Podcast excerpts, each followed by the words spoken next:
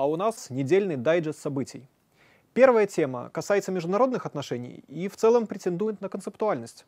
Отдельные страны Европы пытаются укрепить свою стратегическую автономность посредством более плотного взаимодействия со странами Востока. В Беларуси же активно комментируется указ о развитии ПВТ, который задает новые механизмы управления парком, а также стратегические горизонты развития IT-отрасли в Беларуси в целом.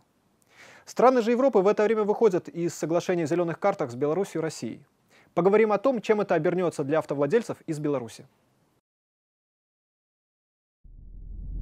Размышления президента Франции Эммануэля Макрона о необходимости для европейцев двигаться в собственном э, ритме являются отнюдь не отвлеченными.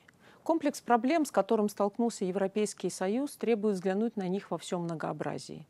Упрощенные формулы взаимодействия и разделение государств по примитивным признакам сформировали европейский Гордиев узел, развязать который э, сегодня без ущерба для собственных стран практически невозможно.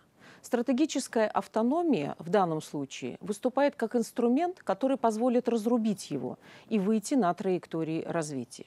В течение многих лет э, элиты самых разных стран выражали уважение к несомненным заслугам э, ведущих стран Европейского Союза. Опыт европейской интеграции был образцом для объединений в разных частях мира – и в первую очередь это было связано с уверенностью в том, что ошибки прошлого служат надежной преградой на пути эскалации, а дипломатические инструменты остаются приоритетными. Сегодня мы видим, что в результате этого было утрачено понимание того, что наличие убедительного предложения со стороны европейских стран никто не отменял. Реализация национальных интересов э, народов Европейского Союза – это решение не проблем энергоресурсов инфляции, разрыва цепочек поставок.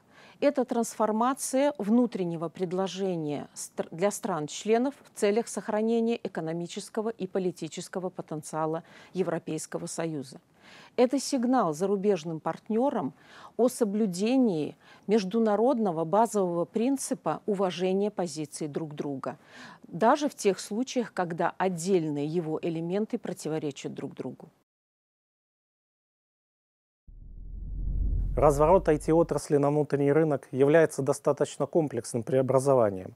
Первым шагом на пути данного преобразования является 102 указ президента о развитии парка высоких технологий. Э, за день до данного указа президент собрал совещание, посвященное развитию парка высоких технологий, и были поставлены три ключевые задачи.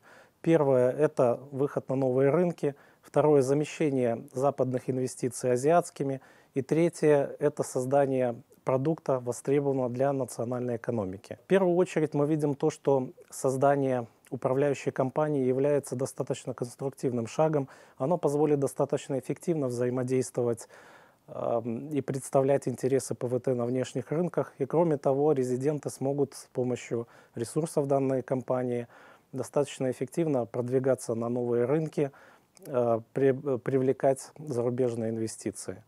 Целом мы видим, что реализуется двухконтурная система управления парком высоких технологий. Управляющая компания ПВТ сможет способствовать организации приема платежей, сможет способствовать созданию материнских и дочерних компаний в иностранных юрисдикциях, Помимо реализации стратегии развития ПВТ, она также сможет сама заниматься предпринимательской деятельностью. Если говорить о другом контуре, следует отметить секретариат наблюдательного совета ПВТ, который будет выполнять, с одной стороны, традиционные функции, которые выполняла ранее администрация ПВТ, это взаимодействие между резидентами, принятие новых резидентов, но кроме того будет добавляться ряд новых функций, включая взаимодействие с военными организациями по вопросам призыва и ряд других функций. Решение 29 стран Европейского Союза, а также присоединившихся к ним Швейцарии и Великобритании о выходе с 1 июня из соглашения о зеленых картах автомобильного страхования с Беларусью не стало для аналитиков неожиданностью. Еще год назад автостраховщики стран Балтии – заявили о своем желании не продлевать договор с Бюро зеленой карты Беларуси и России. Я напомню, что данный полис страхования облегчает автовладельцам процесс пересечения границы, позволяя им приобретать автостраховку, действующую на территории 48 государств, непосредственно на территории регистрации автомобиля. В нашем случае в Республике Беларусь. Конечной целью данной запретительной меры является не столько попытка повлиять на политический курс нашего государства, сколько попытка создать нового очага напряженности и недовольства у населения. Помимо этого, за данным решением четко прослеживаются интересы западных страховых компаний.